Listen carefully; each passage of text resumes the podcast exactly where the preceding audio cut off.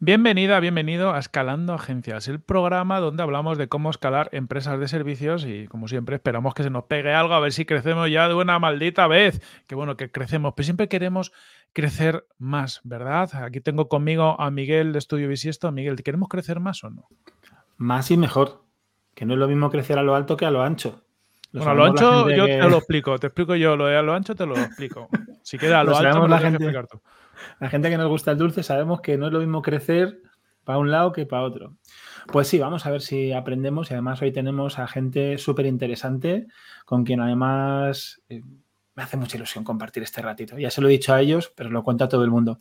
Tenemos por una parte a Tony Fernández, que es CEO de Viva Conversión y de la misma empresa, que quedaba como raro que no fuera así. Tenemos a Vero Calzada, que es eh, la persona encargada de las operaciones dentro de la compañía. ¿Lo he dicho bien, chicos? Bienvenidos. Muy bien. ¿Qué tal? ¿Cómo estáis? Un placer. Bueno, ilusión también a mí, ¿eh? Eso de ver ahí el, programa y decir, ¿me llamarán algún día? ¿No me llamarán? Pues somos fans. estamos hoy, somos fans. es así. Me encanta, me encanta. Hubiera molado, Miguel, ya que lo has dicho, tú imaginas que, traes a alguien de la competencia, ¿sabes? Dices, no sé qué, ¿eh? pero y, y, la directora de operaciones de la competencia. Sin avisar, ¿eh? ¿Qué pasaría? Vamos a tener... Desde luego. Creo que daría, salseo también, ¿no? Un poquito, a ver cómo. qué pasa al final, ¿no? Justo, sí, sí, pues buena, buena idea, buena idea habéis tenido. Ya para la siguiente, anotado. Chicos, sabéis que empezamos eh, siempre desde el principio creando unas preguntas de contexto Sé que tenéis muchas ganas de contar un montón de cosas, pero vamos a intentar que la respuesta sea lo más concisa posible porque de ahí vamos a sacar temas para luego poder continuar. Así que eh, os voy lanzando preguntas. Lo primero, los cargos los he dicho bien. Tony, tú eres el CEO Ibero, la Head of Operations, ¿sí? ¿Correcto? Vale. Eh, ¿Hace cuánto tiempo se fundó la agencia, Tony?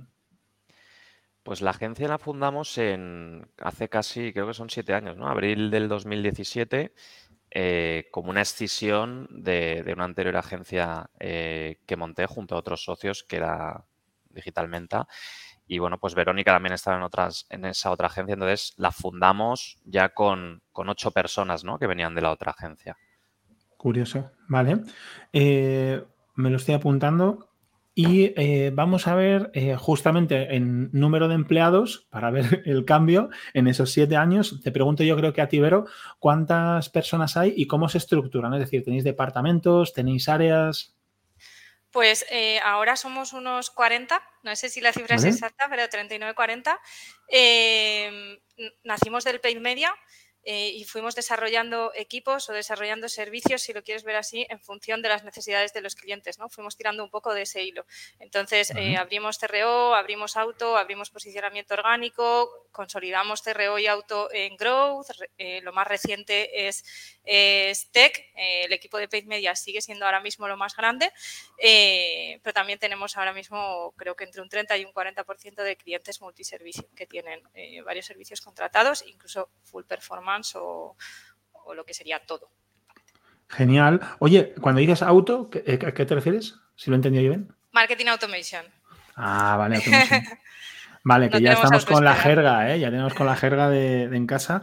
Eh, Tony, a lo mejor me ayudas tú con esto, facturación de este último 2023 que lo tenemos reciente y si quieres contarnos un poco el recorrido de los últimos años, cuál ha sido el crecimiento o la variación de año en año. Sí, pues como he hecho los deberes para dar buenos datos, este año eh, pues hemos hecho unos 2.100.000 euros aproximadamente, obviamente esto no está cerrado al 100%, y hemos crecido un 40% respecto al año 2022, que fueron, no llegó a un millón y medio. Hablamos de servicios, ¿eh? esto que el disclaimer quede claro, eh, un millón y medio, ese año crecimos un 68% versus 2021, que crecimos que estábamos en 885.000 y que de 2020 crecimos otro 64% de 538.000. Es decir, de 2020 538 a 2023 2.1.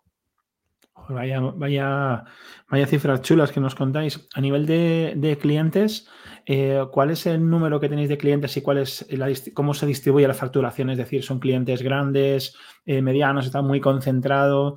No sé quién de los dos me puede responder mejor, chicos. Vosotros diréis. Verónica, Verónica. Esto peloteo. Le doy. Eh, tenemos más o menos mm, unos 96 clientes, eh, de ellos 30 serían clientes que llamamos Performance Plus, que tienen más de un servicio, con un ticket medio aproximado de 3.000 y grandes variaciones ahí. Es decir, tenemos algún outlier eh, pues, con valores más altos, entre 10, 12 y, bueno, se hace esa diferencia. Y luego tenemos eh, los que tienen solamente un servicio eh, y ahí tendríamos un ticket medio aproximado de 1.300. Eh, viéndolo un poco por, por equipos, servicio de Growth tiene un ticket aproximado medio de 1.400, Paid Media 1.200 y SEO más cercano a los 1.000 euros. Jolín, qué de cosas chulas. Estos datos son, son oro para nosotros. Muchísimas gracias por compartir.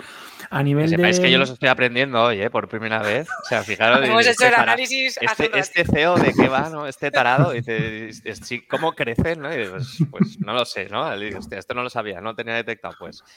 Eh, no, me parece mala señal, no me parece mala señal si está funcionando y con las cifras de crecimiento que nos habéis dado. Mira, voy a por la última, ya los habéis citado más o menos, los servicios que se ofrecen y cuál es el tipo de facturación. Es decir, todos los que, todos los servicios que habéis contado, no sé si el de tecnología pasa igual, parecen todos recurrentes. Contadme un poco si es así o no, es decir, qué servicios hay y cómo se facturan, si son one shot, si se combina.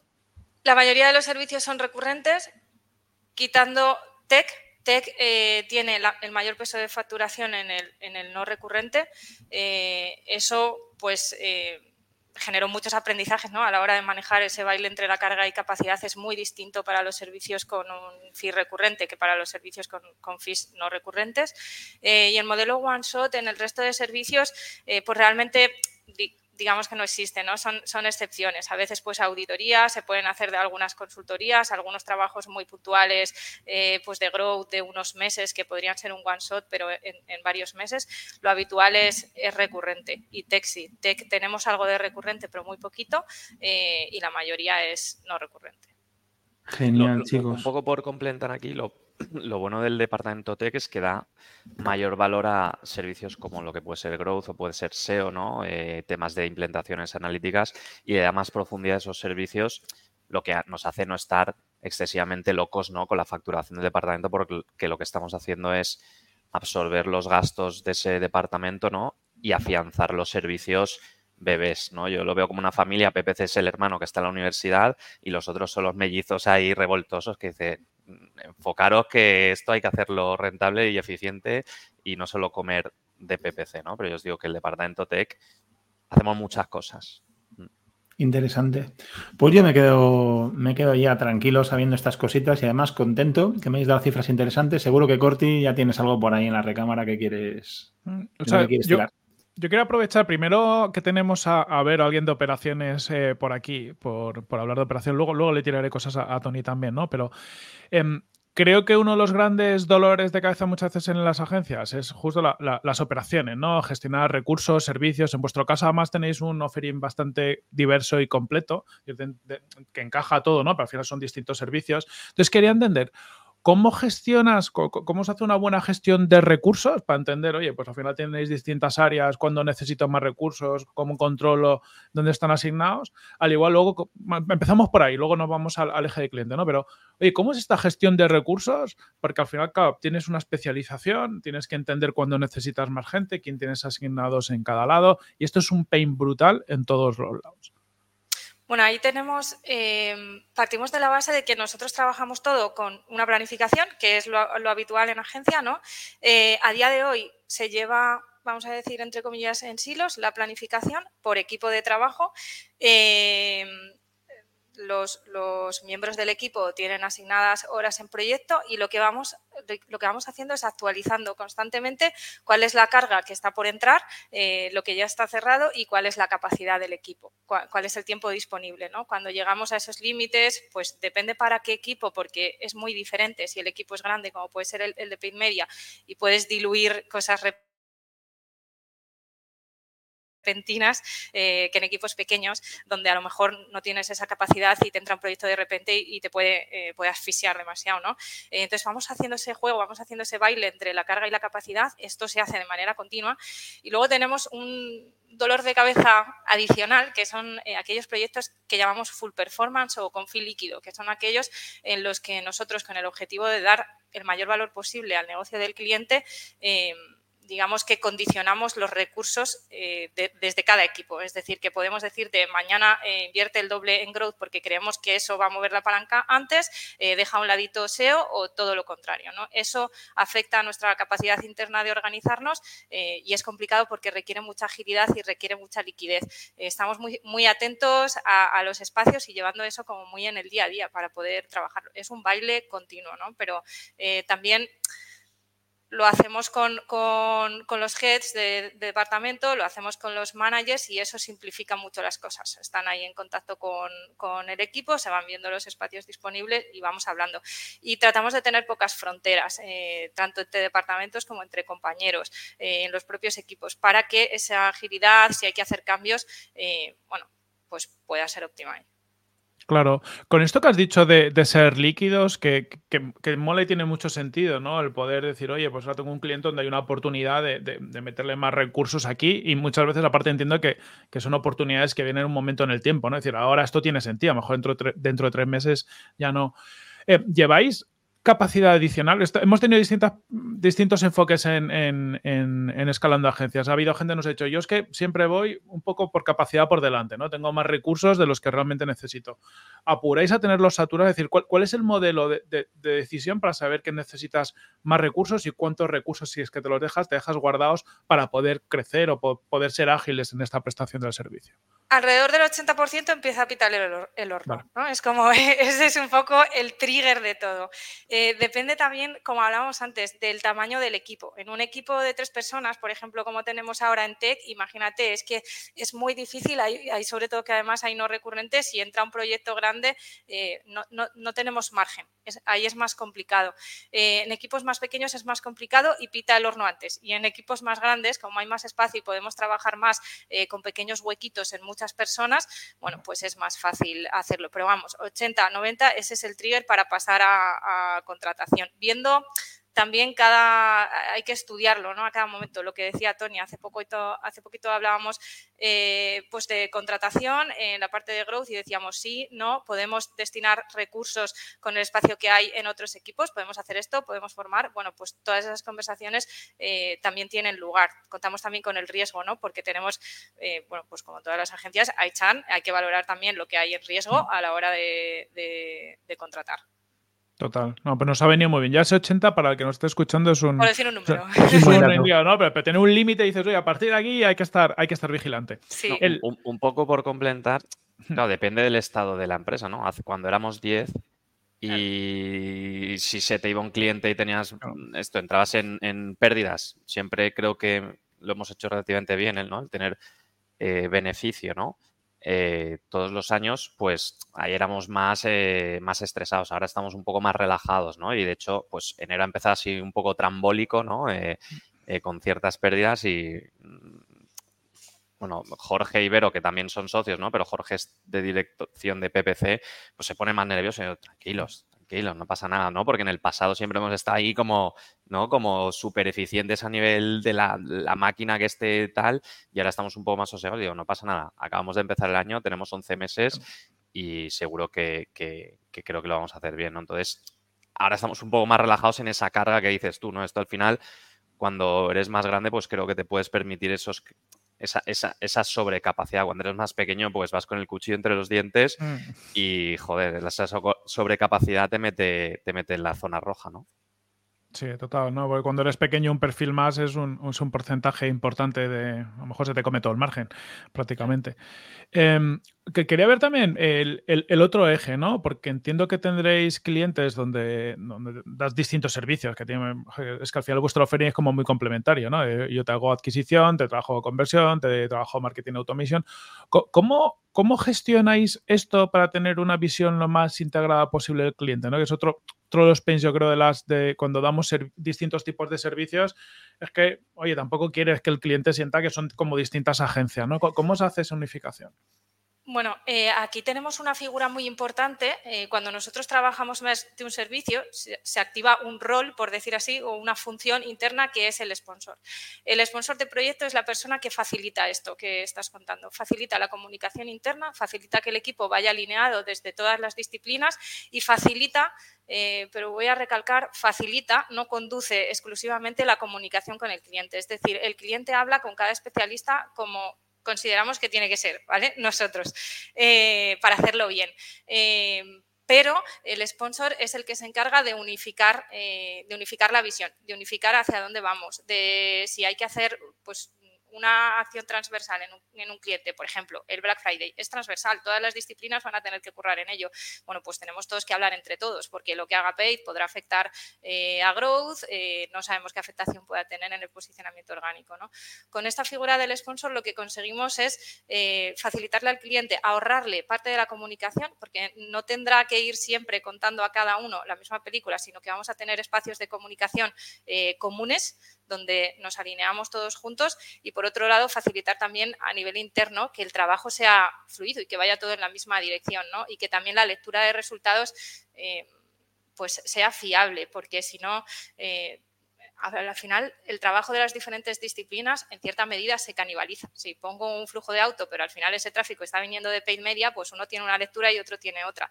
Eh, eso no es, eh, no es útil con el objetivo de dar más valor al negocio, ¿no? con el objetivo de generar más facturación. Entonces hay que tener una interpretación de los resultados que sea común, eh, que podemos decir, bueno, pues desde auto esto es lo que ha sucedido, estas son las mejoras, desde paid media esto es lo que ha sucedido, estas son las mejoras, desde un enfoque común todo esto es lo que ha sucedido, has conseguido generar todo este valor extra, has tenido todo este crecimiento y nuestra interpretación es que esto ha intervenido de esta manera y esto ha intervenido de la otra manera.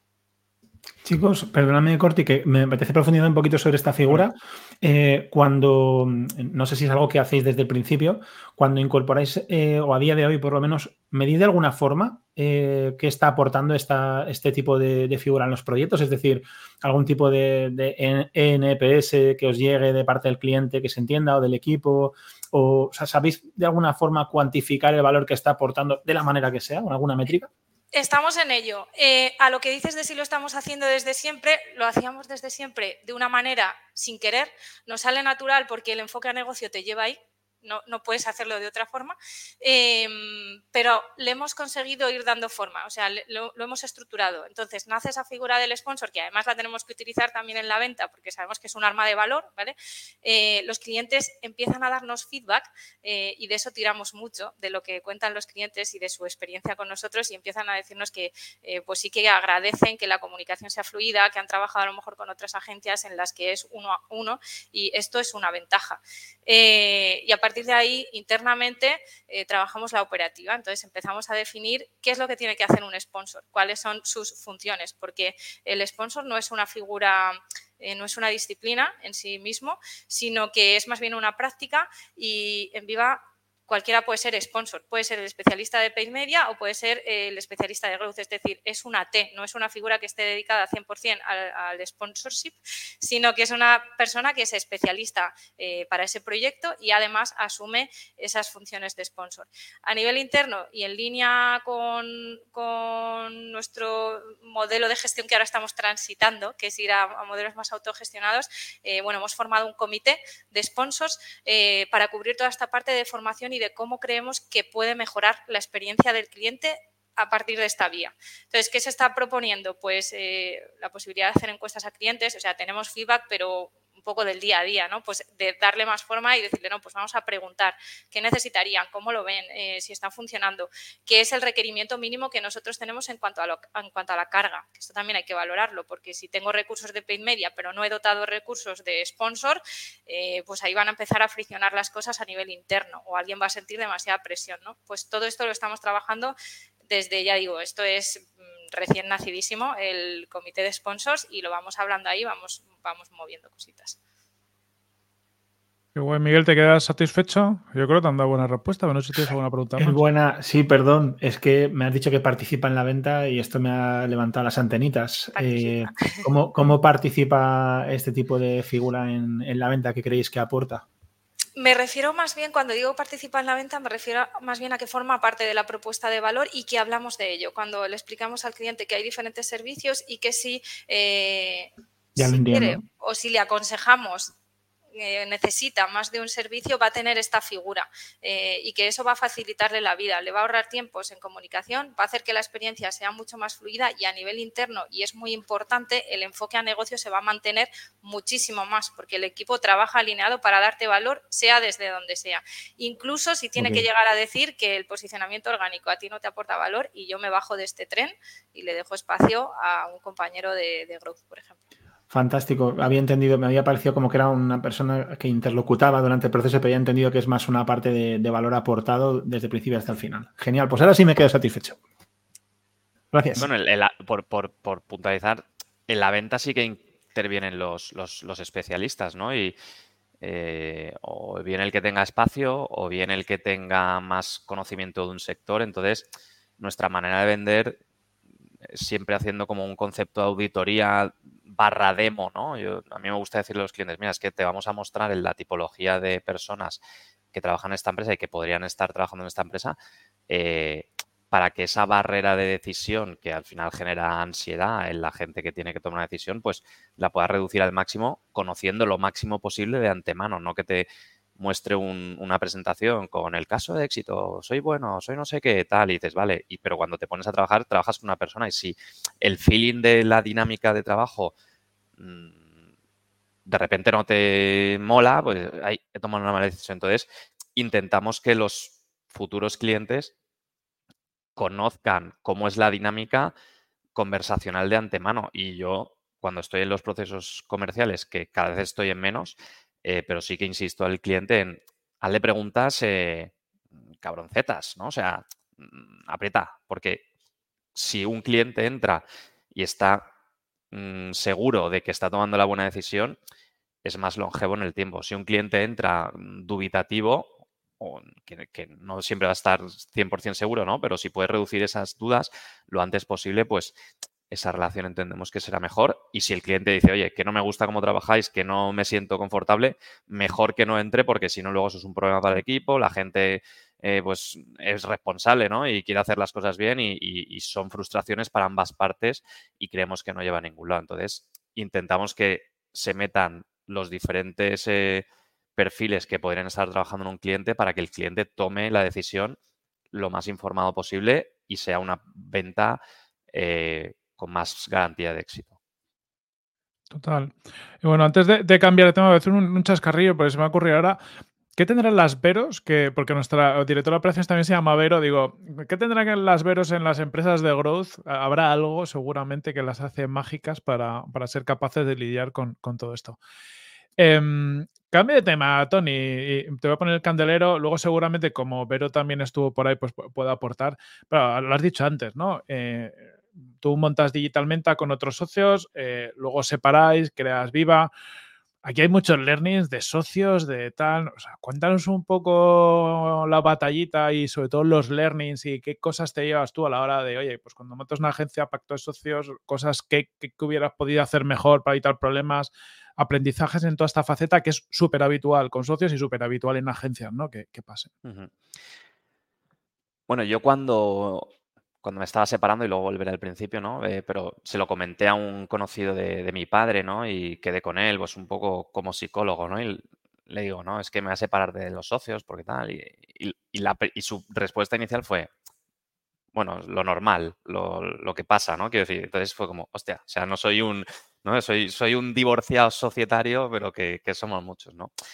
Eh, yo creo al final el concepto de socio yo me lo tomé en mi caso, ¿no? Eh, y supongo que ellos también, pero por mí, de una manera muy naif, ¿no? Eh, claro, yo estaba trabajando en Colombia, en Google, me quería volver a España, eh, cerré un gran cliente, mi mejor venta fue la primera, y aparte fue en, un ascensor, fue un elevator pitch, y esto me di cuenta años después, era un, un ascensor de dos pisos. entonces, yo vine a Valencia trabajando para un cliente de, Puerto Rico y estaba cagado. O sea, estaba, digo, Buah, o sea, esto, ¿cómo se va a mantener? ¿no? Y, ahí se dio la opción eh, con otra persona que también trabajaba, un ex socio en, Google, de, unirnos, ¿no? que era de Valencia y demás. Entonces, yo lo vi como algo que me sosegaba esa, esa ¿no? El, no remar solo y el estar solo, ¿no? El, el, single founder, ¿no? Entonces, sí que fue muy útil y muy importante para desarrollar tanto la primera agencia, que sigue funcionando y les va bastante bien, como, digamos, una gestión del, pánico eh, por, parte de alguien que se, que se embarca en un proyecto sin saber, sin saber por dónde le van a venir, ¿no? Eh, entonces, creo que las sociedades son buenas. De hecho, mm, eh, soy reincidente, ¿no? Vero y Jorge que también trabajaba Jorge en, en Digital Menta, son socios de, de VIA porque lo considero muy útil como eh, sentimiento de no estar remando solo y como contrapoder, ¿no? es decir, el poder eh, vicia, ¿no? Entonces digo, coño, es que hay veces que, que, me siento que me, que, me paran los pies eh, por, porque, porque me pueden parar los pies, ¿no? Y a lo mejor un empleado en el, en el, en el entorno empresarial común, pues no se siente la posibilidad de decirte esto sí, esto no, y dice, madre mía, a ver, a ver si me va a ir de aquí porque, porque no me gusta, ¿no? Entonces, por un lado eso, ¿no? El remar conjuntamente y el, y el, y el, y el diluir el pánico eh, eh, conjuntamente, pues creo que es algo bastante, bastante bueno para montar eh, proyectos, ¿no? No obstante, es que la elección de los socios es muy importante, ¿no? Y pues sí, te coges cualquiera por la calle y dices, oye, vamos juntos de la mano, me siento que tengo aquí al lado, pero a la larga, pues eh, no es la mejor manera, ¿no? Entonces, la decisión de asociarnos, pues quizá no fue excesivamente analizada, eh, madurada, fue un poco patada para adelante y vamos a ver y, y, a ver hasta dónde llegamos, ¿no?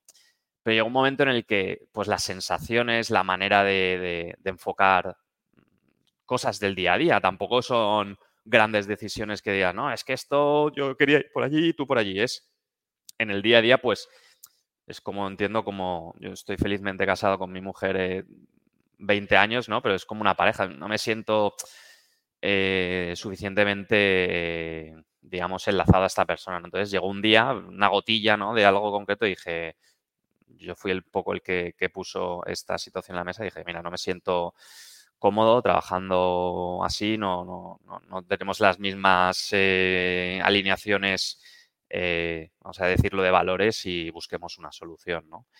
Y ahí pues sería el proceso de salida que, eso da para, una serie de siete podcasts, eh, porque, pues bueno, ahí no fue, no se, no se gestionó, voy a decir por todas las partes, de la mejor manera posible, ¿no? Verónica también estaba ahí en ese proceso y pues bueno, al final eh, afortunadamente salió bien, eh, pudimos separarnos con, un subconjunto de clientes cada parte sin que nadie tuviera que perder su empleo y luego pues cada uno a remar por su lado y oye pues mira, eh, sigue siendo una empresa que es grande, que les va bien, Vía Conversión ha podido también crecer y pues oye, al final hubo momentos en los que dices, se revienta todo, pues mira, afortunadamente son dos proyectos que dan trabajo a bastantes personas y, oye, pues eh, salió bien con mucha suerte, también he de decir, porque aquí la suerte nos cayó del cielo, eh, pero vamos, eh, a, puñados.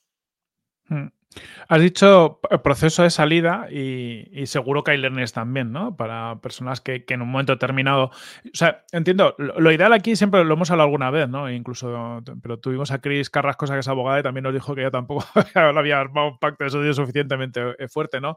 lo, lo, ideal es que tengas un pacto de socios que lo, que lo cubra todo, pero como luego la realidad es que a todos nos pasa o que no lo tienes o que es un pacto que cubre lo básico, pero siempre pasa algo un poco tal ¿Cómo hacer esa separación? Es decir, ¿qué cosas podríais haber hecho mejor o qué cosas tú, qué recomendación alguien te dice, oye, mira, mm, esto en tu situación, montar esto con mi socio, no va a qué, pero yo me quiero ir porque, porque tal. ¿Qué, ¿Qué pasos o qué cosas hay que pensar y, negociar y tener claras o tener bien atadas?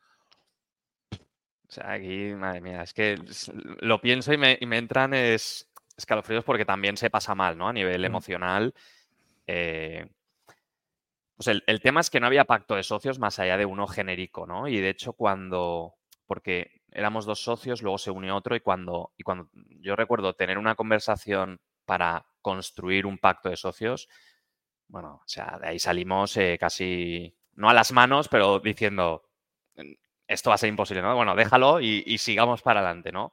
Y por eso digo que, que, el entender muy bien con quién te asocias, pues es fundamental, ¿no? Entonces, todo este proceso que hicimos construyendo el avión y a ver cómo lo, si le ponemos dos alas, una ala, un motor, dos motores, eh, ruedas para aterrizar o sin ruedas, lo hacíamos volando, ¿no? Entonces, eh, obviamente, pues podía salir mal y, no salió bien, ¿no? Vamos a decirlo así.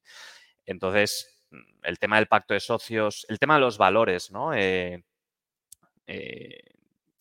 aquí, por ejemplo, en Vida Conversión llegó un día, ¿no? Con, con esto que, aprendí también de, entre ellos, de vosotros, ¿no, Corti? De lo de Leos, ¿no? Del, sistema operativo y de, hostia, los valores. Y, parece que, es algo que, vamos a pintarlo ahí en bonito. ¿no? Banal, ¿no?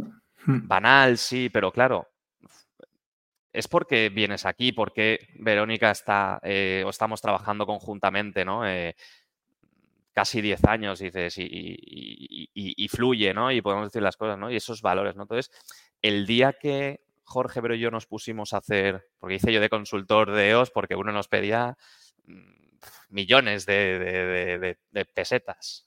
Sí, que por cierto, disclaimer, es un buen negocio. O sea, consultor EOS, ahí hay, una oportunidad muy interesante. Hay una oportunidad.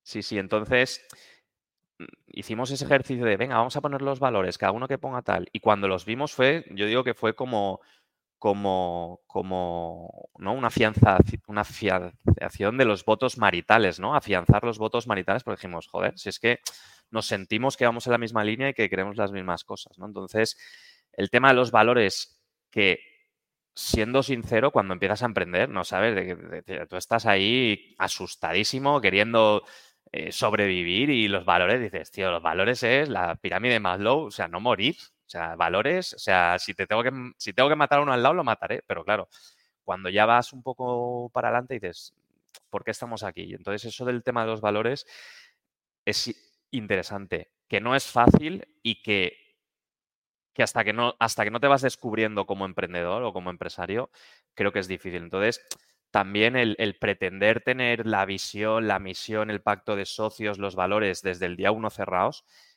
creo que es muy difícil. Ahora bien, creo que se tiene que armar la estructura y decir, oye, vamos a tener que llegar a esto.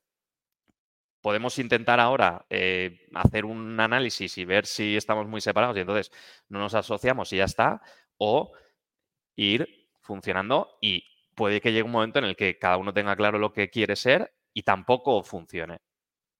Lo ideal es que digas, sí, lo puedo plantear desde el inicio y luego, pues, eh, sigues con esos valores eh, eh, digamos, eh, alineado, ¿no? Entonces, el tema de, cómo eres, ¿no? Al final, eh, un socio es alguien con, sobre todo cuando empiezas, que estás muchas horas, muchas horas, muchos pensamientos, muchas conversaciones y, y, si no hay un alineamiento claro, pues es muy jodido, ¿no? Y al final, pues, salta las costuras y, y, hay que ver quién se queda con la casa, con el perro y, con los niños y en régimen compartido, ¿no?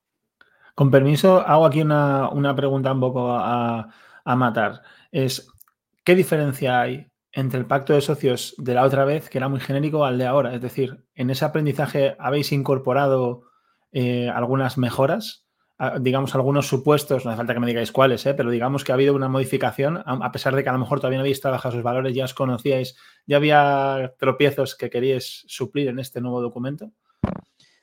Si me quieres pues mandar a tomar viento, me lo dices. ¿eh? No, pues, pues, pues, tampoco. O sea, quiero decir, tampoco hemos hecho una complicación cuando construimos el pacto de socios, ¿no? Un abogado y, también algo importante, ¿no? En estas salidas de, socios, los abogados me parecen baratísimos eh, para estas cosas. O sea, yo ya tengo una empresa gracias a unos pocos miles de euros de, de abogados y también te he de decir que disfruté el proceso como pensando si fuera abogado, ¿no? O sea, aprendí también de ese, de ese, de ese proceso, ¿no?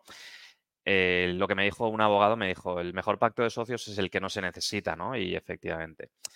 Eh, sí que lo analizamos un poquito, pero ya te digo, no tenemos un tema. Fue más las cláusulas de entrada que, de salida, ¿no? Pero ya te digo, eh, lo bueno es que veníamos trabajando conjuntamente Vero, Jorge y yo y, y, pues creo que nos sentíamos como más alineados para, para, para poder eh, montar esto, que no significa que en algún momento pues se rompa el amor y, tengamos que hacer uso de ese pacto de socios. O sea, yo el problema de la salida no lo veo tanto el pacto de socios en sí, sino los valores. Es decir, haber mm. tenido un pacto, o sea, creo que el pacto de socios es algo a posteriori de los valores. Es decir, tú puedes tener un pacto de socios y unos valores eh, inadecuados, pues eso no va a funcionar. Puedes tener unos valores y un pacto de socios estándar, pues el problema lo vas a tener, ¿no? Es decir, cuando, cuando haya una ruptura. Entonces, para mí son más importantes esos esa alineación de, cómo eres como persona y esos valores, que no es fácil, que no es fácil, igual que el pacto de socios, eh, pero explorarlo, descubrirlo y, y, tensarlo al principio para ver si está demasiado tenso y se va a romper, no embarcarte en una sociedad, independientemente del pacto de socios o no. Entiendo que hay negocios que el pacto de socios pues sí que es más elaborado, más, más tiene salidas más complejas y demás, eh, si, hay capital externo, si no, bueno, es diferente, ¿no? Pero que en nuestro caso creo que es bastante sencillito y, y, nos, centramos en, ese alineamiento de valores y en seguir marcando lo que como socios definimos como valores y motivación de la empresa, no tanto el pacto de socios. Thank you. Gracias. Sí, aquí hay una cosa que creo que jorobada, ¿no? Pero eso lo decías antes, Tony, pones el ejemplo del matrimonio, ¿no? Que es bastante parecido. Pues esto es, al final, ¿no? Cuando te casas con alguien, ideal haber convivido, ¿no? Pues haber dormido, a ver, oye, pues el otro ronca, eh, se deja no sé qué, eh, descubre que, bueno, que, tú tienes tu lado también un, poco, bueno, las asperezas, ¿no? Que puedas tener. Y con los socios pasa, ¿no? El, yo creo que el, yo, yo soy muy fan de, siempre he pensado que eh, los amigos no siempre tienen por qué ser los mejores socios, porque a los amigos les permites una serie de cosas que yo tengo amigos que son unos capullos, me lo paso muy bien con ellos, pero, pero bueno, pues mi forma de ver el trabajo pues puede ser muy distinta, ¿no? Em, pero haber trabajado con alguien, ¿no? lo que tienes con Vero, ¿no? De, oye, pues seguramente cuando, cuando ya os asociasteis, pues habéis vivido ya situaciones juntos y tienes muy claro cómo se comporta esa persona en esos momentos, ¿no? Cuando no, no solo para tomarnos unas cañas, sino, oye, pues cuando hay que trabajar, cómo, cómo se, se trata con el cliente, oye, a mí me parece muy importante esa visión del respeto al cliente que cada uno tiene, ¿no? Pero para mí es muy importante estar alineados en eso. Y creo que hay conversaciones que a veces tampoco se tienen y que son muy importantes, que es ¿y a dónde queremos ir con esto? Ya no solo a nivel de, de valores que también, sino oye, yo en cinco años mm, me quiero, quiero venderlo, yo quiero montar algo que sea muy grande, yo quiero montar algo que sea, oye, que nos permita vivir bien, dar un buen servicio, estar contentos, tener una vida tranquila. Hay una serie de conversaciones que, que sí o sí hay que tener. O sea, que cómo eres como persona, qué esperas de, de, este negocio, porque claro, si estamos muy desalineados, también ahí puedes tener movidas a futuro, ¿no? Y en cinco años tú quieras salirte y que más Vero diga, pues es que esto lo habíamos montado para, para, para trabajar poco y estar a gusto y bien y tener un trabajo toda la vida, ¿no? Yo, fíjate, ahí estoy un poco en desacuerdo. Desacuerdo. Eh, claro, al final tú no sabes quién eres o, tú vas progresando, ¿no? Yo cuando monté mi primera agencia, eh, eh, a la semana se quedó embarazada mi mujer. Esto te cambia, ¿no? A los nueve meses. Cuando salí de la segunda, acababa de ser padre del segundo, que yo digo que mi segundo hijo fue el que me hizo tomar un poco de decisión porque tenía la, paciencia más, más, justita, ¿no? Eh, eh, tal.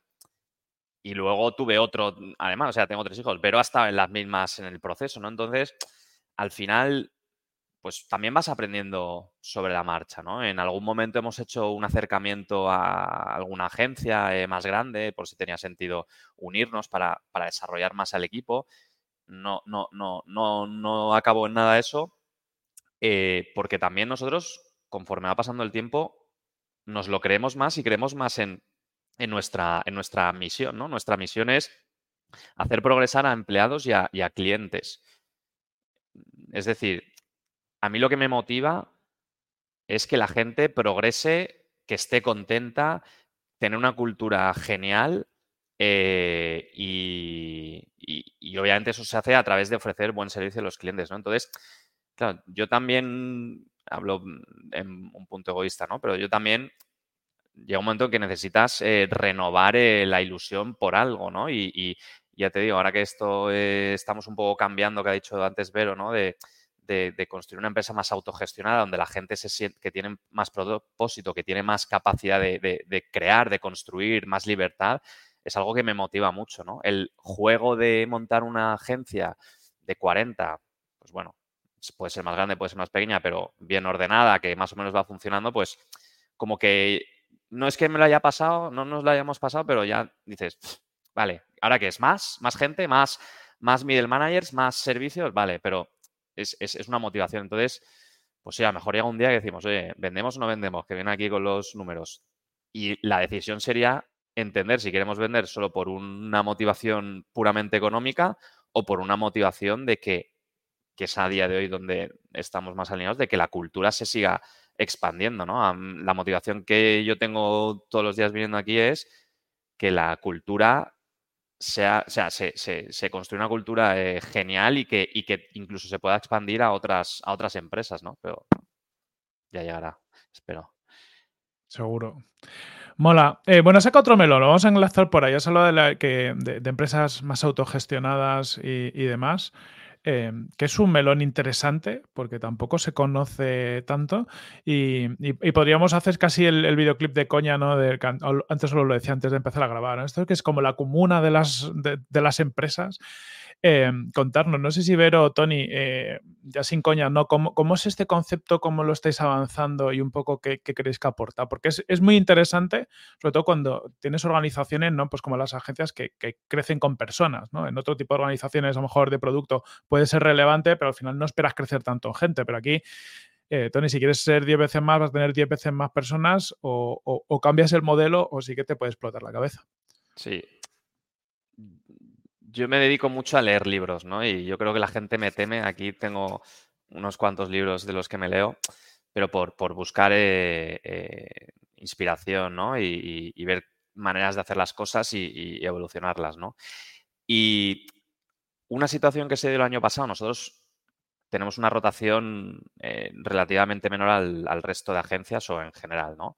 Pero el año pasado, pues se acumuló la salida de tres o cuatro personas de manera en un trimestre, ¿no? Y dije, y, dije, ahí pasa algo, o sea, está pasando algo, ¿no? No, no, porque muchas veces todos, ¿no? Nos, nos, nos, conformamos con la excusa, bueno, es que quería crecer y aquí no tenía espacio, o es un tío que vale mucho y aquí tenía techo, o quería tener un, quería gestionar un subequipo y aquí no se puede dar, y dices, espérate un momento. Tengo que validar que la gente buena, con ganas, eh, no tenga hueco en esta empresa.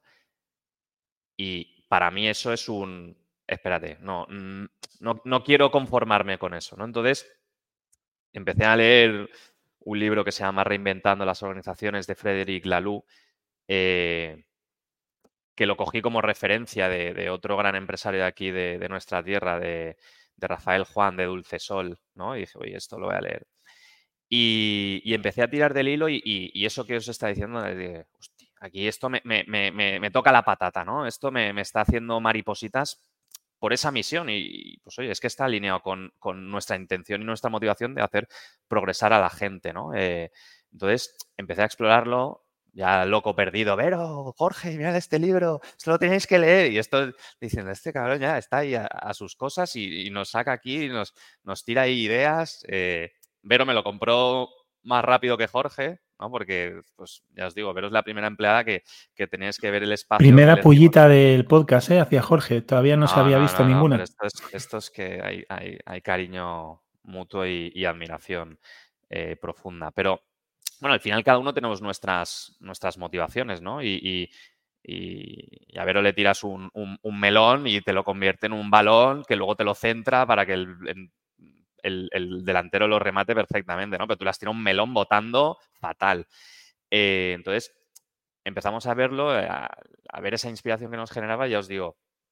Luego me he leído algún otro más, ¿no? Pero al final, un poco por hacer un resumen eh, rápido, o sea, hacer que la gente esté encajonada en una estructura jerárquica, que es lo estándar, de lo que nos han enseñado desde, la desde el colegio, la universidad, de los primeros trabajos, ¿no? Que tú tienes un jefe y el progreso a nivel laboral y a nivel económico normalmente significa subir un escalón, ¿no?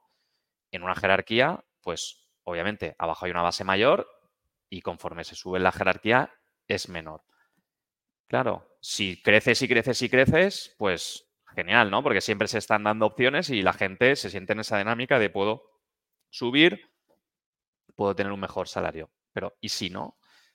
Que muchas empresas no crecen dando oportunidades a todo el mundo, hay una limitación. Y entonces esa gente dice, bueno, aquí he aprendido, mi curva de aprendizaje ya se, ¿no? se aplana y ahora ¿qué hago? ¿Esperar a que se muera alguien de arriba eh, o lo mato o busco algo por fuera? Entonces, parte de, o sea, em, ¿no? una analogía es el, campo de fútbol, ¿no? Pues el campo de fútbol está acotado por sus límites, su área, su fuera de juego, tal. Las estructuras normales, esa jerarquía que Frederick Laloux le llama eh, empresas naranja, pues es así, ¿no? Lo del concepto de autogestión, insisto, estamos en un, en un, estadio muy incipiente, ¿no? Pero el, el enfoque o la búsqueda que queremos es que esas reglas, esas jerarquías, no estén, no, sean rígidas, ¿no? Y, por ejemplo, si hay una idea eh, de desarrollar un subservicio o de mejorar no sé qué, que no venga de arriba, vaya bajando hacia abajo y alguien te tenga que comprar la idea porque mm, es muy probable que, la, que, la, pirámide no vaya a ser la que la ejecute y la ponga en práctica con los clientes, ¿no? Entonces, claro, a día de hoy funcionamos muy así. Oye, idea feliz, idea no sé qué, vamos a desarrollar esto, vamos a hacer no sé cuántos. Y va cayendo, ah, vale, sí, te lo compran y, se pone en marcha. ¿Por qué no puede venir de abajo hacia arriba? Que realmente es la gente que está en el día a día trabajando con, el cliente, eh, conoce más el servicio, ¿no? Y, pero sí que es cierto que todos, todos estamos parametrizados, patronizados por ese tipo de empresas jerárquicas. Entonces, esto que estamos haciendo va a ser un cambio eh, de cultura, de manera de pensar, eh, para desarrollar la madurez, para no esperar que alguien te diga, no, ¿qué tengo que hacer? No, es que se me ha ido un cliente, pues ya me daréis otro. No, no, no. O sea, vamos a ir todos más allá, ¿no? Y, bueno, tiene muchos más, más, más, más aristas, ¿no? Pues tema de transparencia económica, tema de transparencia salarial, tema de incluso de cómo se, cómo se ponen los sueldos, eh, tema de innovación, cómo se innova la empresa, cómo se construye la estructura, cómo se toman las decisiones, la autoridad, eh, qué más cositas hay por ahí interesantes. Eh, bueno, en fin, o sea, son muchas cosas, pero al final es que la gente conozca más cosas de la empresa, sepa más la empresa realmente y, se empodere o quiera construir la empresa sin límites, porque al final, pues lo que decíamos, o sea, es que yo estoy cansado ya, ¿no? Después de siete años, o sea, eh, a nivel de, tensión, a nivel de esfuerzo, pues llega un momento que dices, joder, y ahora tomar esta decisión y, muchas veces eres tú el propio stopper por, por, agotamiento, porque dices, hostia, ahora tenemos que ver lo de los sueldos que me genera ansiedad, ¿no? Y pues oye, pues oye, al final también egoístamente dices, ala, armaros eh, de, madurez y a ver qué decidís vosotros. Y, estamos muy, o yo al menos, eh, no sé Vero, pero yo estoy muy emocionado con, este proceso que insisto que no sé si nos va a llevar al precipicio o al cielo, no lo sé, o en medio se trata al final de buscar implicación de la gente, de ganar al final, y si, veis el vídeo que anda por ahí rondando, hablan lo primero de eso, como de una encuesta donde le preguntan a la gente lo implicado que está en, el proyecto de su empresa, en su empresa. Y los ratios pues son bajos, ¿no? Al final es el trabajo por aquí, la vida por allá, y aquí buscamos un poco más eh, eso, vas a estar más feliz si estás más implicado, y, nosotros también. Y al final yo, eh, desde mi punto de vista, que claro, puede ser diferente porque al final soy socia, yo me divierto un montón y me gusta mucho lo que hago y, me gustaría que lo que siento yo lo sintiera más gente o lo sintiera en mayor medida. Eh, pienso que con eso serían eh, más felices, los clientes también más felices, entonces eh, el paradigma mola si permite hacer esto. Ahora hay que ver también ¿no? en las operaciones, que fijaos lo diferente que puede ser a nivel de operaciones, qué surge nos estamos encontrando ahora pues un poco los frenos y dándonos feedback y diciendo, eh, está muy guay, pero es cierto que para eh, pues algo que vemos que es lento porque tienes primero que desplegar la información a todo el mundo, que en sí ya es lento, eh, y aunque solo sean grupitos pequeños, pues el digerir la información y soltarla es complicado. Y luego intentar que participen, ¿no? O que entiendan que pueden participar desde el mismo nivel que tú. Y es difícil de entender porque la jerarquía la tenemos intrínseca, está dentro de nosotros. Y hay que decirles, oye, que no, que en este club no hay jefes, ¿no? Algo que dije ahí en el comité de sponsors que hablábamos antes, ¿no? Esto es plano, aquí no hay jefes, nadie, da igual que esté yo, que esté eh, un squad leader o quien esté, tenéis todos la misma voz y, vamos a crearlo juntos. Eh, pues bueno, tiene sus complicaciones, pero vamos avanzando hacia allá. Por, hacer un, añadido, o sea, el enfoque no es que sea todo consenso como, eh, cooperativa y que todos, no un voto y no, porque esto, y, en el libro se habla claramente, o sea, eso no, no, eso no funciona. Es decir, no es que tenemos que estar todos de acuerdo y si no, no. Es decir, una decisión que yo quisiera tomar, yo u otra persona, ¿no? Tendría que sentirme o aconsejarme, ¿no? Eh, de las personas a las que impacta, eh, entre mi persona y a lo mejor dos o tres más, eh, hacer esa toma de decisión y decir, vale, me he aconsejado de, a la gente que le puede impactar, pero esta va a ser la decisión, ¿no? pues eso obviamente hay que, hay que, hay que entrenarlo, ¿no? Hay que sentirlo. Hay, todos tenemos que aprender, ¿no? Ayer, por ejemplo, y ya cierro con esto, pues hablando de una contratación, ¿no? Y, y, pues mi punto de vista, ¿no? Pero es que fíjate en el pianel que si lo hacemos de esta manera tenemos un punto y medio más de, margen, ¿no? Eh, estimado eh, y tal. Y dice, ya, pero es que si quieres que lo haga así, voy a ser más lento vendiendo y al final va a ser peor y yo necesito una persona porque es mi responsabilidad. Entonces, ah, vale, pues si esa es la decisión, pues, ¿no? Pues cada uno pone su punto de vista y que se pueda tomar la, mejor decisión eh, para, el, para, el, contexto de la empresa, ¿no? Entonces, queremos ir ahí donde no yo me guardo una información, tú tienes otra y yo soy más poderoso por la información, ¿no? El poder no reside en cerrar la información. Hmm. Sí, aquí lo, lo, jorobado justo lo que dices, ¿no? Cómo permea la información para que todo el mundo tenga el mismo contexto, porque al final ese contexto limita las decisiones, ¿no? Por ejemplo, caso claro de los sueldos. Si, si no hubiera contexto, pues, pues, evidentemente la decisión sería vamos a tener todos el mayor sueldo posible. pero el contexto es que entonces el negocio no es viable. Entonces hay que imponer unas reglas, ¿no? Entiendo uno, cómo circulas la información y dos, cómo se ponen esas reglas, ¿no? por ejemplo, ¿qué margen quiere tener la compañía? ¿Esto también es algo que se puede decidir entre todos o, no? Claro, fíjate ahí, es me parece una pregunta genial, ¿no? Insisto, estamos en medio de, la, cocina, ¿no? Aquí somos muy de paellas en Valencia, pues tú puedes estar haciendo la paella de puta madre, echas el arroz y ahora, ya has hecho un desastre y tú estabas ahí dando el cañón. Entonces, el tema de los sueldos, que primero hemos preguntado, oye, ¿estarías dispuesto o no estarías dispuesto para entender un poco la gente? Sí, no. Eh, segundo, lo vamos a poner en más contexto de, del PNL, de, las cuentas contables incluso de, cada departamento. Eh, tercero, también es lo que dices tú, oye, yo quiero un 20%, o la empresa va a por un 20%. Claro, y dices, coño, a la gente que diga, esto es mucho, esto es poco, no sé qué. ¿Qué hemos hecho? Dar contexto. Bajar las cuentas eh, anuales de varias agencias, algunas de ellas han pasado por aquí, y decir, mirar cómo está el, contexto de, otras agencias, ¿no? O sea, mm, esto. Entonces, esa es mi película, ¿eh? Cuando, cuando, cuando tiremos así la información, veremos a ver cómo, cómo es recibida, que es lo que dice Avero, y seguro que va a generar nuevas conversaciones y va a haber problemas de, no, es que él eh, gana más por lo que dices tú, porque yo hago lo mismo y tal, pues tendremos que desarrollar esas conversaciones, pero abiertas, ¿no? Porque a día de hoy lo que nos encontramos es, no, yo quiero más sueldo porque yo quiero más sueldo porque no sé qué, no sé cuándo, no sé menos.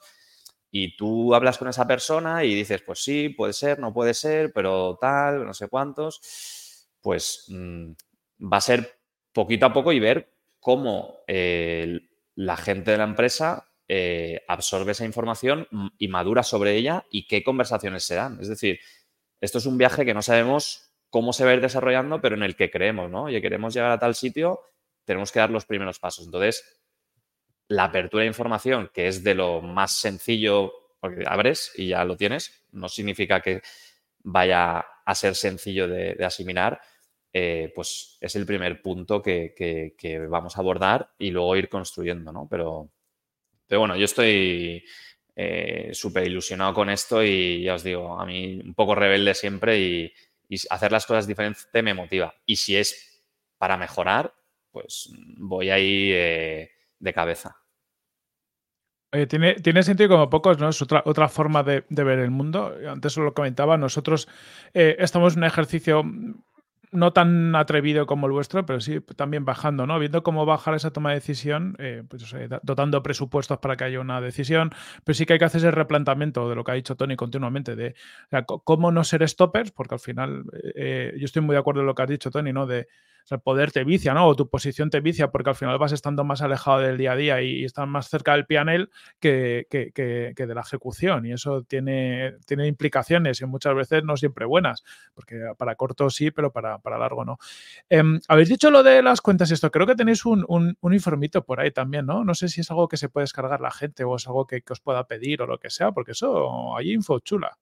Eso sí, bueno, el año pasado hicimos un estudio eh, utilizando información de LinkedIn de cómo las agencias eh, han crecido durante los dos últimos años, ¿no? Y este año lo hemos vuelto a salir, a sacar. Eh, luego pasaremos el enlace, ¿no? Pero al final es también entender más el ecosistema, más de la parte de marketing, ¿no? Porque, pues bueno, yo estoy todavía muy pegado a la parte de marketing, con ideas, de, porque siempre ha sido en lo que más he estado, marketing y ventas, porque pues en operaciones teniendo a Vero y Jorge enseguida me puedes entender como, como, como podéis ver. Entonces, centrándome en, crear valor para crear atracción, ¿no? Tanto de posibles clientes como de posibles trabajadores, ¿no?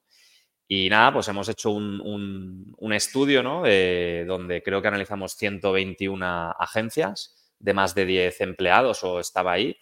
Eh, a, Miguel nos hemos metido, ¿no? Y a Corti también, eso que lo, que lo sepáis. Entonces, Toma. es un, es un, es un listado con sus rankings ¿no? de cómo han crecido las empresas durante los dos últimos años, tanto en porcentaje como en número de, personas. Y luego, pues tiene una pequeña descripción con la información de LinkedIn, la gráfica de todas estas agencias. ¿no? Entonces, para el que sea un poco cotilla, como es mi caso, eh, y que trabaje en una agencia o lidere una agencia, pues creo que es eh, algo muy interesante. ¿no? Y, y, bueno, y también entender el mercado, cómo crece, cómo decrece. O sea, me parece que, está bien y oye, pues el que se lo quiera descargar, eh, invitadísimo.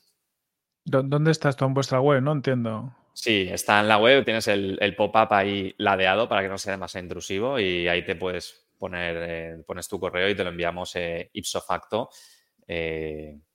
y nada, que lo disfrute la gente y que me dé palo también, que me gusta. Si cuando me dicen esto es una mierda, pues, pues, pues tendremos que mejorarlo. Me encanta. Ah, aparte así, e, esto nos facilita mucho la vida, Miguel, porque seguramente más de uno de que venga por escalando agencias a futuro va a decir, pues igual hace el ejercicio que ha hecho Tony, ¿no? De voy a aprovechar a ver los números y dice, pues me voy a bajar a ver qué dice Tony de mi, de mi, agencia. Es lo que pone LinkedIn, ¿eh? Si tienes ahí indios contratados o gente que se te asocia porque te llamas eh, Digital Agency, pues eso ya es difícil que lo, que lo, que lo descrememos. Normal. Oye, yo tengo por ahí eh, una pregunta para, para veros súper egoísta. Em, porque si yo he pillado bien la historia, habéis eh, empezado juntos en esta etapa de Viva siendo ocho personas y a día de hoy sois 40. Entonces, en estos siete años, se lo he apuntado bien, pues hay un camino divertido en el que multiplicáis por unos cuantos números las personas que sois en casa. Entonces, ¿cuál es? No sé si es fácil porque son al final muchos años, a lo tonto, pero si puedes contarme los puntos que has vivido como claves en cuanto a gestión de operaciones, pero, ¿eh? O sea, es decir, quizás no me importa si lo cuentas a nivel de cómo has ido viviendo tú la situación o cómo lo ha ido viviendo la compañía, las dos me van a ser útiles. Aquí, antes de hacer el, podcast, le dije a Tony, espero que no me pregunten por la trayectoria hace unos años, porque, porque me prilló entre parto y parto y tengo lagunas mentales ahí. Pero eso es bueno también, es interesante, ¿eh? O sea, nuestra compi Paula, eh, por si acaso que es quien, se, quien lleva las operaciones, para que veas cómo de egoísta es esto que te pregunto, también digamos que está siendo mamá por diferentes eh, momentos y esto también de alguna manera afecta a la compañía, a tu vida, o sea que casi me viene hasta mejor todavía. Sí, Bueno, yo tuve mi primer hijo, todavía éramos digitalmente, fue el momento de la separación. Em, y mm, cuando nos unimos como socios es cuando iba a tener el segundo, ¿no? Que de hecho tuve ahí como mis dramas personales, en plan, no sé si podré con todo, lo hablé con Tony alguna vez. Y desde el punto de vista de las operaciones, la realidad es que la, trayectoria es más corta, porque yo no llevo en las operaciones desde que Viva se fundó. Las operaciones era Tony cuando nacimos. Eh, nosotros estábamos en la parte de paid media y lo que pasó es que fuimos ampliando equipo y nosotros, eh, cuando digo nosotros es Jorgillo, cuando, cuando íbamos ampliando equipo, pues íbamos supervisando más gente, ¿no? Coordinando esos equipos. Eh, claro, empiezan a abrirse otros equipos y otros servicios y la, la, cosa empieza como a coger forma y, yo soy una persona que me gusta mucho cambiar, eh, me gusta mucho la novedad, me gusta mucho aceptar el reto y a Tony le encanta lanzarlos y, bueno, pues ahí eh, se, sembró esa semilla, ¿no? Eh, yo decía que yo quería cosas nuevas, que quería, quería otras maneras de trabajar que no fueran única y exclusivamente la parte de Play Media. y toma regalo, ¿no? y, toma regalo. Cumpleaños. Me surgió, como oportunidad hacer de, de CMO para uno de nuestros clientes como a tiempo parcial, estando dentro de Viva, eso me, explotó el cerebro a nivel de modelo de negocio, eh, me fascinó esa experiencia y a partir de ahí dije, digamos que ya abandoné la parte de paid media, ¿no? Y dije, vale, pues quiero ver cómo estamos vendiendo el resto de servicios, cómo esto encaja con lo que el cliente quiere. Dentro de mi experiencia en el campo, eh, lo que he visto, las necesidades reales que hay, cómo van creciendo las planes de nuestros clientes, ¿no? Que al final vamos ahí, que vamos al margen de contribución, que son números, que hay que generar eh, pasta, ¿no? En la mayoría de los casos o rentabilidad en la otra. Eh, y bueno, ahí fui asumiendo la parte de las operaciones y empezó todo muy poquito a poco y, muy natural, hablando con los equipos y diciendo, bueno, pues ¿qué tenemos que hacer en común? Vale, pues si en Paid Media tenemos la planificación de esta manera, eh, pues estos equipos que son más pequeñitos vamos a empezar a hacer la planificación de esta manera, porque esto funciona, ¿no? Entonces hemos ido adquiriendo cosas de un equipo para otro y y, viceversa, ¿no? Y ahora nos estamos como retroalimentando más y ciertas dinámicas que hay en los otros equipos, pues estamos intentando pasarlas eh, hacia paid media y hacer una experiencia mucho más fluida. No te sé contar grandes hitos y escalones, porque ha sido todo un proceso evolutivo eh, muy natural. Contar con, con, middle management creo que fue un, punto, eh, sí que fue, ese sí que fue un escalón, ¿no? Como más marcado. Empezar a contar con un head de, de SEO y con y con un head de growth, eh, ¿no? Y empezar a hablar entre nosotros de cómo hay que evolucionar, ¿no? Porque antes hablaba con Jorge, al final somos socios los tres, la conversación puede ser muy diferente, ¿no? Aquí es como, no, desde las operaciones, ¿qué tenemos que hacer? Eh, ¿Cómo trabajamos la venta? También me empecé a meter mucho más ahí. Antes eh, solo estaba en la, en la, experiencia de venta de paid media, ¿no? Ahora, pues bueno, conozco otros servicios, digamos que me empapo bien de lo que se trabaja ahí, de lo que se cuece y en la venta empiezo a, pensar en cómo hay que bajar esas necesidades, cuáles son los dolores de los clientes y eso aplica un poco eh, a todo. ¿Se ha ido Miguel? ¿Has aburrido? Sí, me he quedado allí. Cortina, se te oye. Uy, perdón. Sí, fallos, fallos técnicos. Miguel ha, desaparecido. Debió haber una torrija por ahí y, entonces ya, ya ha tirado por ahí. ¿Seguimos o le esperamos? Nada, seguimos. Vamos tirando veros. No sé si. Yo, no, yo porque. Yo sí que me acuerdo de alguna cosa, Vero, de, esta, de este periodo, ¿no? Y es también un poco por la transición, ¿no? Cuando. Lo que decía Vero, ¿no? Ellos llevan equipos de PPC, yo llevo en operaciones, operaciones, eh, poco de, CRO, ¿no? Un poco controlando, pero también ventas, contabilidad, marketing, eh, office manager, ¿no? Y, operaciones era estar ahí con alguien que era monodepartamento, ¿no? Eh, llegó un momento en el que el equipo BBC empezó, empezó a escalar, entonces fue cuando pusimos la figura de los middle managers. Eh, Jorge se erigió en, en, director de departamento PPC. Bienvenido, Miguel. Y, y Verónica se puso como directora de operaciones, ¿no? Directora de operaciones un poco para coordinar, para homogeneizar la provisión de servicios pero claro, conforme estaba hablando ahora, digo, joder, es que no es tanto directora de operaciones, sino directora de lanzamiento de nuevos servicios, ¿no? Porque... Son muchas cosas.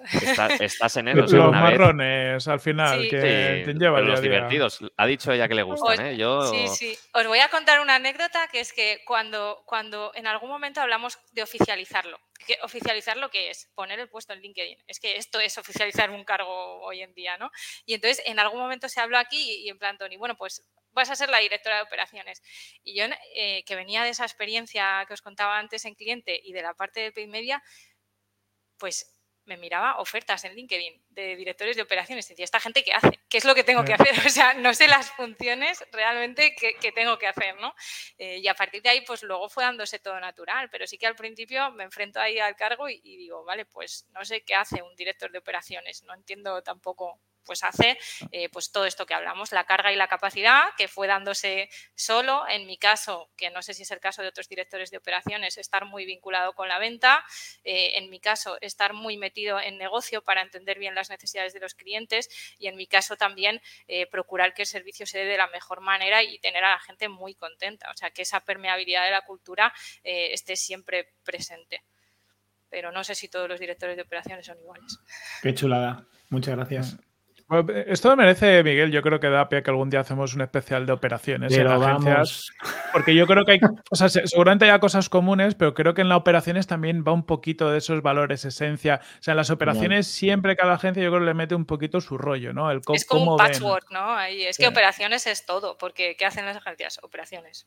Todo. Claro, es que nosotros no tenemos perfil de recursos humanos. O sea, recursos humanos está eh, líquido entre todos. El, responsable de growth es el que lanza las contrataciones, Ibero también lo ve y el que hace el, análisis, eh, qué podemos mejorar. O sea, no hay un responsable de recursos humanos mm, de todo esto. Estamos, está diluidísimo. Sí, total. Eh, yo siempre he dicho, y esto aprovecho que está Tony aquí para echársela, al final em, tiene saliendo operaciones para, para que haga el trabajo duro y para que Tony pueda leer. Porque si no, Tony estaría sin poder leer, ¿verdad? Eso es verdad. Exacto. Pues chicos, yo creo que hemos tocado muchos temas, la verdad que con vosotros podríamos tocar eh, muchísimos más. Eso sí, yo creo que Miguel, vamos firmando con, con Vero, unimos a, a, a nuestro Vero y a todas nuestras directoras de operaciones, porque son mujeres, casi todas. Quiere decir algo, porque tienen más capacidad de, gestionar la complejidad de todo esto. Pero vamos a hacer un especial, un especial de operaciones algún día de estos.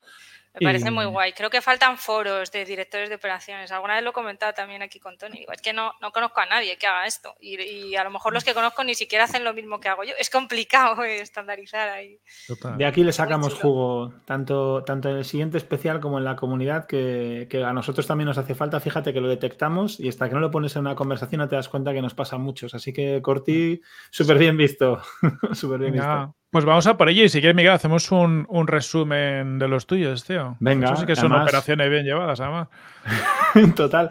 Estoy desde, desde el capítulo que hicimos con, con Cristina, con Cris Carrascosa, que, que no fui capaz de hacerlo en tiempo real, que sepáis que me enfrento a cada conversación absolutamente cagado por, por, ver si no llego. Luego no pasa nada porque lo ponemos en la newsletter y además pues lo pongo en audio, en texto, me, lo ocurro como para compensar ¿no? el no haber sido capaz. Pero hoy lo he conseguido. Así que vamos a ver, vamos a ver qué tal sale. Vamos a por ello. Em, vaya proyecto, vaya proyectazo, chicos, en números y vaya cracks con hambre. Gente que se reta continuamente. Gustazo hablar con Tony y con Vero, eh, llevándonos valor por dos hoy. Nos contáis acerca de cómo Viva Conversión nace hace siete años, comienza ya con ocho personas que han crecido hasta las 40 a día de hoy, alcanzando una facturación de 2,1 millones en 2023 y habiendo crecido un 40%, pero viniendo de un 60% dos años consecutivos. esto se dice pronto, pero hay que hacerlo. Actualmente contáis, nos, decís, y yo lo he apuntado bien, con 96 clientes, 30 de ellos en vuestro tipología de cliente Performance Plus. Me ha gustado. Eh, a partir de cuando vaya a buscar un Fairy, miraré que sea como mínimo Performance Plus, nada menos. Que son, es un tipo de cliente que vosotros ponéis este nombre cuando combina eh, una aproximación desde varios servicios. Este modelo nos contáis que tiene un ticket medio de unos 3.000 euros, aunque hay grandes diferencias con clientes de hasta 10 o 12.000 euros dentro de este tipo de, esta tipología de cliente. Otros están asociados más a un servicio y cuentan con tickets medios de unos 1.300, eh, con detalles, por ejemplo, 1.400 en medios en growth, 1.200 en paid, 1.000 en SEO, por dar así una foto general. Habláis de que estos servicios además son servicios recurrentes en prácticamente su totalidad, salvo alguna excepción muy concreta y específicamente lo que tiene que ver con tecnología, que es para vosotros un complemento de valor transversal que aporta a todos estos proyectos y que además os está exigiendo aprender a gestionar esta casuística un poco distinta al, tema recurrente. Ya, ya, sé yo de qué, ya sé yo de qué me habláis. Profundizamos sobre la historia pre-viva conversión. Eh, hablamos, Tony, desde tu salida de Google con un cliente, tu asociación inicial, que aún a día de hoy consideras que fue útil para tomar mejores decisiones, sentir el apoyo, diluir el pánico. Me ha gustado eso de diluir el pánico.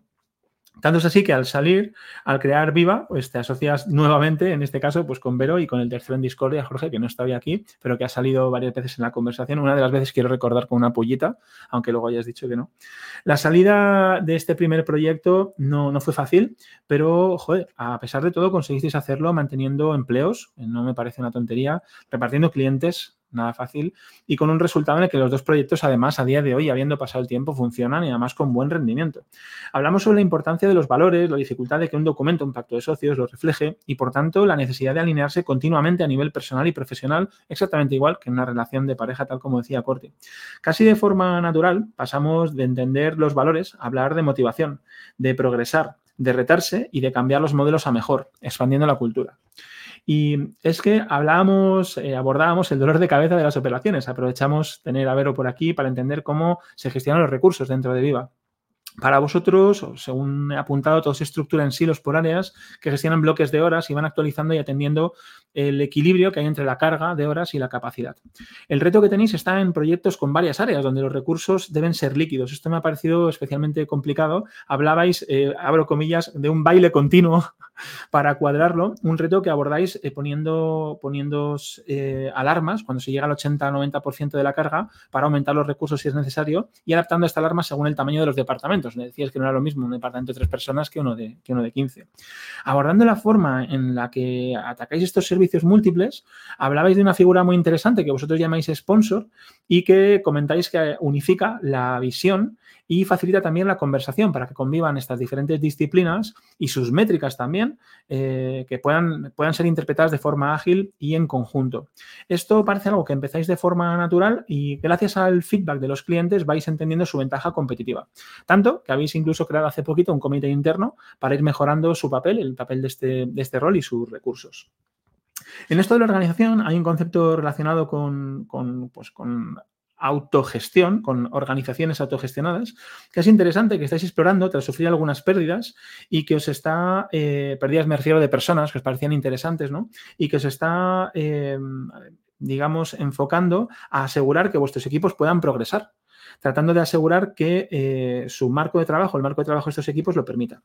Para ello, tratáis de enfocar pequeños cambios que os ayudan a flexibilizar este marco y empoderar a las personas a proponer y decidir. Entre estos cambios estáis apuntando a formas de comunicar de, manera transparente, incluyendo sueldos y métricas financieras, que ya de por sí es un cambio que exige madurez en los equipos. Y detrás de, de todo, si yo he entendido bien, está la idea de que cada persona pueda aportar, ilusionarse y ser parte de una forma mucho más profunda, gracias también a un contexto mayor de lo que sucede en la compañía. Egoístamente, pregunto sobre el recorrido de operaciones eh, que habéis vivido entre 8 y 40 personas. Operaciones es algo que eh, parece que lleva bastón inicialmente y que Vero has podido ir creciendo en tu papel al ir aumentando tu visión de los proyectos más cercanos al negocio muy poco a poco, de forma natural, eh, cambiando y mejorando la forma de coordinar de forma evolutiva, donde nos cuentas un punto clave, la entrada de middle management. Eh, que vengan estas personas ayuda a mejorar la calidad de la conversación y, por tanto, también las decisiones que podéis tomar y la visión que, os aporta. Interesante cómo has ido entendiendo el papel desde cero, eh, mirando en LinkedIn, hasta el día de hoy, que dices, entre comillas, operaciones es un patchwork me ha gustado como definición del puesto y creo que es bastante acertada. Ya hemos hablado de que haremos un especial sobre este tema porque creo que a todos nos apasiona y puede ser muy interesante. No se nos podía pasar a hablar sobre el estudio del ecosistema de agencias que, que habéis basado en LinkedIn, que habéis hecho por segunda vez, que es muy interesante y que podéis descargar en la web de Viva. Busquen inspiración, repensar las cosas, evolucionarlas, ser rebelde, hacer cosas distintas. Todo ello es parte de ese hambre. Hambre de lectura, de crecer, de preguntarse cosas, de experimentar. Esto es parte de la cultura, parte del impacto expansivo y de progreso que forma parte también de vuestra misión. Gracias por pasaros, abrirnos vuestra casa y vuestro alma, chicos. Joder, has hecho un resumen brutal, ¿eh? Yo creo Ah, que... guapo, ¿eh? Se nos salta Yo- la lagrimilla, ¿eh? Yo creo que... Yo esperaba que llorase, Ibero. Sí, Sí, expansivo, ¿eh? Pues Me nada, muchas gracias a vosotros. eh, cualquiera que quiera hablar con nosotros, eh, que nos llame, que nos escriba por LinkedIn, que somos mucho de hablar, de, compartir. No hemos hablado de, la cooperación, ¿no? Pero es que hay tantas cosas que hablar que, que al final, pero nos gusta mucho cooperar, eh, compartir puntos de vista entre agencias, aunque seamos un poco competencia, porque al final creo que el sector mejora y es mejor para todos. Mira cómo 100%. Tony va dejando temas para él también volver. Porque como Vero ya va a volver en la especial, dice, bueno, voy a dejar aquí y tal. A plantar ¿eh? semilla. Ah, chicos, eh, muchísimas gracias por aportar tanto. Eh, además, esto que dice Tony de la cooperación lo, lo suscribo porque siempre está aportando, te manda cositas de vez en cuando, lecturas, recomienda cosas. Mo- Mola, Total. porque es bastante proactivo en todo esto y, y da muchísimas pistas. Además, que es un tío de puta madre. Que también eso, eso suma. Con, Suscribo. He tenido, que he tenido suerte con, con el con Vero. Tenemos, necesitamos comer un día con Vero también, Miguel. que hay, hay- hay Sí, que sí, conocerse yo- también. Yo ya he cubierto ese, ese dale, pequeño. ya O sea que yo ya sé que también ella es buena gente. Sí, sí. Eh, como tiene que ser. Pues nada, chicos, muchísimas gracias por, por este ratito y que lo sigáis petando tanto, que ha sido a gusto. A vosotros. Gracias a vosotros. Chao, chao. Abrazo. Y a lo que nos estáis escuchando, son dos semanitas, volvemos. Abrazón.